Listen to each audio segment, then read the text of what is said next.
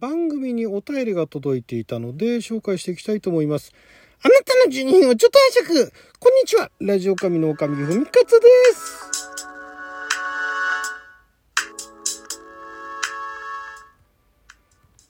えー、また久しぶりに番組にお便りが届いておりましたので紹介していきたいと思います。これは年賀状ですね。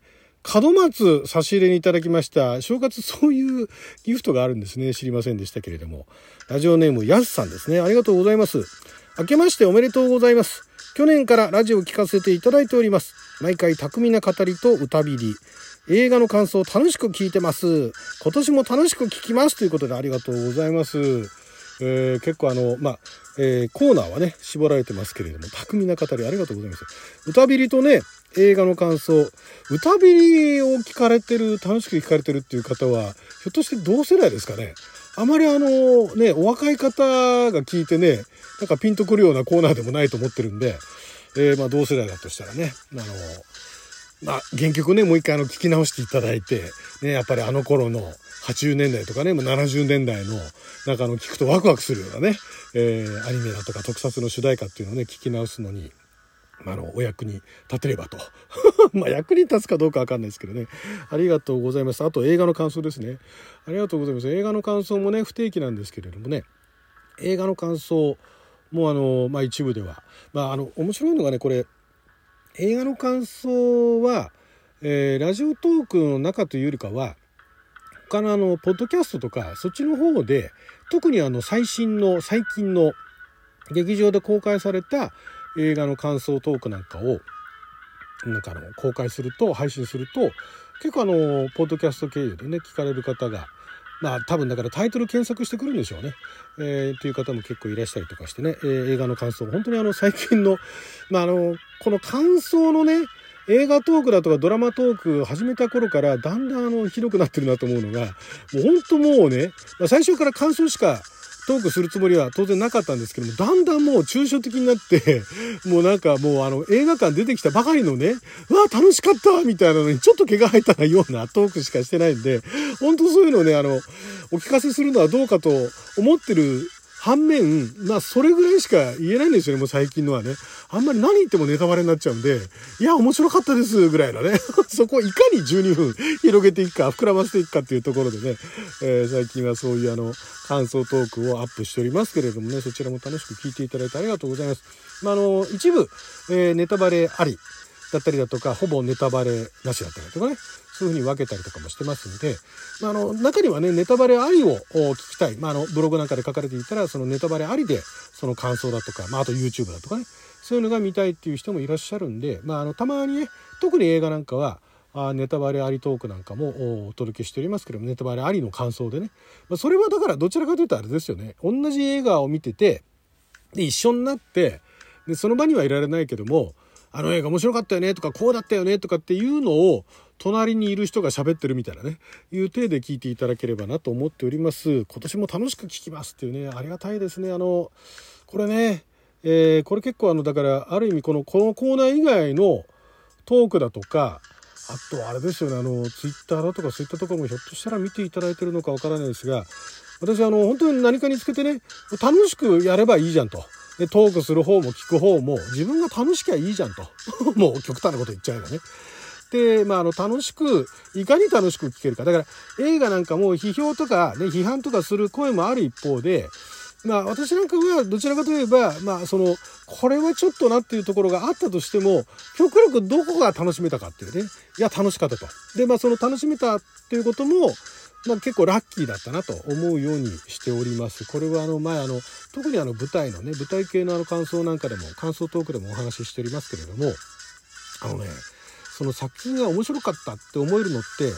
ある意味本当にあのラッキーだと思うんですよ。だからそこ楽しめるどうやったらいかに楽しめるかっていうのは、いろいろあるんですけれども、あと面白がれるかっていうのはね、その人が何を見てきたからとか、何を聞いてきたか、どんな人と接してきたか、でどういう生活をしてきたかっていうのが全部もう積み重なって、で、その、楽しむだとかね。まあそれを批判するっていう方向に向ける人も中にはいますけれども、私の場合は、まあ貧乏症っていうのもあるんですけれども、見たものは、時間を使って見たものは、なんとかその中でもね、楽しめたところっていうのを探りたい。探りたいというか、楽しみたいっていうところでね、やっぱ楽しんだ方が、何でもね、何でも楽しんだ方が、もう極端なこと言っちゃえば仕事もそうですよ。楽しんでできた方が、やっぱね、人生、なんか楽っていうかね、まあお得っていう言い方もあれですけれども、やっぱ楽しいと思うんですよね。当たり前のこと言ってて、これもなんかすごい、まああの、年始早々、抽象的なことしかお話ししてませんけれどもね、まあそういうところがあるんでね、そういったところを、なんかあの、通ずるものがあるのか、あるいは聞いていただいて共感していただいてるのかわからないですけどもね、とても嬉しいです。この今年も楽しく聞きますというふうに言っていただけるのはね。えー、まあだから、楽しく聞ける方は、聞きに来ていただければいいと思うんですよ。もうあの、みんなにね、あの、聞いてもらおうだとかっていうのは、もう、この年あんま関係ないかもしれないですけど、あんまりそういうのないんで、えー、ここら辺でちょっと話それちゃうかもしれないんですが、先日あの、浅草キッドをね、ネットフリックスで見て、痛く感動したんですけれども、その作品を見て改めて、どういう、例えば芸人さんだったら、どういうタイプが、あの、売れるのかだとか、どういうタイプが、えー、現役で居続けられるのか、プロで居続けることができるのかっていうのが、浅草キッド、ネットフリックスの、ね、劇団一人監督の浅草キッドを見て、なんか改めてそういうことなんだなと思ったのが、あのね、まあ、確かにその本人に、えー、例えば芸人だったらそのお笑いのセンセンスだとかね、あとはまあ芸能、芸人っていうからには芸能一つや二つ身につけなければいかんみたいなね、そういう昔からのそういう話にもあるように、えー、っとね、まあだからその、芸の一つや二つ、例えばだから三味線だったりだとか、タップダンスだったりだとか、南京玉スライルだったりとか、そういう芸っていうのは、それは、えー、っとね、これは本人たちはそういうふうに思ってないかもしれないですけど、それはね、自分の努力次第で、で、時間とその努力次第で、ある程度の技を身につけることができるわけですよ。で、それをその人様にお見せするっていう芸に昇華させるっていうのは、まあ一つのあの方法だと思うんですけども、もう一方でそのセンスの部分ですよね。で、センスの部分っていうのは実はすごいその判断が難しくて、分かりやすく言えば、例えば芸人でも、ね、A さんがある芸人さんは面白いって言ったとしても、B さんが面白いって言うとは限らないわけですよ。で、そこのところじゃあそのセンスっていうのはどういうところかっていうのは、もう本当これは何ともね、こういうことやればセンスが磨かれるよっていうのは、正しい回答って多分ね、ほとんどないんですよね。強いて言うならば、これはあの、ビートたけしさんも昔言われてたと思うんですけれども、そのいろんな雑学じゃないけどもいろんな情報を常にそのアンテナを張ってで今のその生活している人たちが何に関心を持ってなぜ関心を持ってどういったことを知っているのかっていう情報を、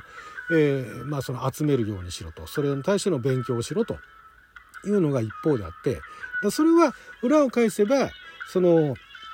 お客さんがどんな対象のお客さんであってもその伝えることができる。理解してもらうことができると。いうのがまずそっちの方なんですよね。で芸を磨くっていう方は自分がそのセンスとかなんとか関係なしにある程度頑張ればできるものと。でそれで初めてそのお金を払って見てもらうものになる。偽物になると。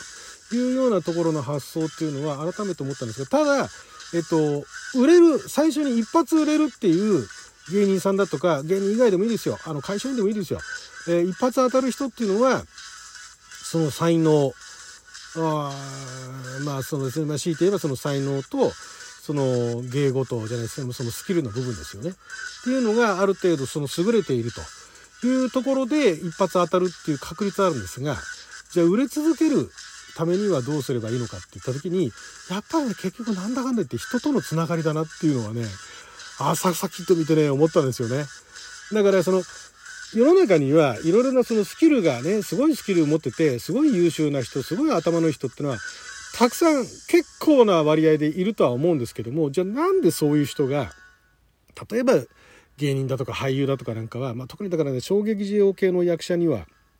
ちょっとそこら辺のところは認識してほしいなと思うのが、なんで例えば、その小劇場の役者で、小劇場で頑張ってて、で、誰からもね、見に来た人たちから、で、あの、あの役者さんいいねだとかね、魅力的だねとかね、セクシーだねとかね、色っぽいよねとかいうように言われてて、すごい評判が高いのにもかかわらず、なぜじゃあそのメディアでね、メジャーになって、ね、それで、それだけで生活できるというふうにならないのかと。で、一方で、小劇団、小劇場あの中心に活躍している、活動している劇団出身の俳優さんが、えテレビで売れて、で、今でもその、芸能人として、え俳優として活躍し続けることができるのか、これ何が違うかっていうと、誰に、あの、見つかるかなんですよね。結局。誰が見つけるか。だから、その推しのね、人たちがたくさんいるのはいいんですよ。で、えっ、と、あの、この、この人のファンですって。で、その、押す人も、押すきっかけっていうのは、その人何かのあの、タイミングで知らなきゃ押すことができないわけじゃないですか。当たり前の話だけれども。で、えーそれがさらに広がっていくと、ね、そのファンがたくさんできたら、じゃあ売れるかって言ったらそうじゃないんですよ。ファンがたくさんできたら、そのファンから何かしらのお金をもらう仕組みに乗っかれば、そのファンからね、あの生活費を稼ぐことができるっていうのはあるんだけれども、じゃあもっとそのファン以上にその生活ができるほど、えーもっと言っちゃえばその、なんかね、あの豪邸に住めるほど、えーになるかって言ったら、誰に見つかるかなんですよね。誰に見つかって、で、その見つかった時に、じゃあその人についていくかついていかないかっていう、えー見極めも大事なんですけれども、そこら辺のところが、やっぱりだから、ビートたけしさんがなぜ今もその第一線ででお笑いの神様と言われるようにまでなったのかっていうところっていうのは結局センスとかなんかも多少あったと思うんですけどどんな人とつながってきて、えどういう人たちとつながり続けているかどういう人たちに、ねえどういう人たちが師匠になったのかとかね。どういう人たちがプロデューサーだったとかっていうのがもうあるんだなっていうのを改めて思いましたね。だいぶ話がそれちゃいましたけれどもね。はい、そんな感じでね、えー今年もよろしくお願いいたします。お便りもね、えーもうどんなお便りでもいいですから。ね、あの、面白かったですよ、みたいな。あの、一行コメントでもいいですよ。あの、送ってから来られる方もいらっしゃいますけどもね。はい、ということでね、今年もよろしくお願いいたします。はい、ということで12分間の貴重なお時間いただきありがとうございました。それじゃあまた。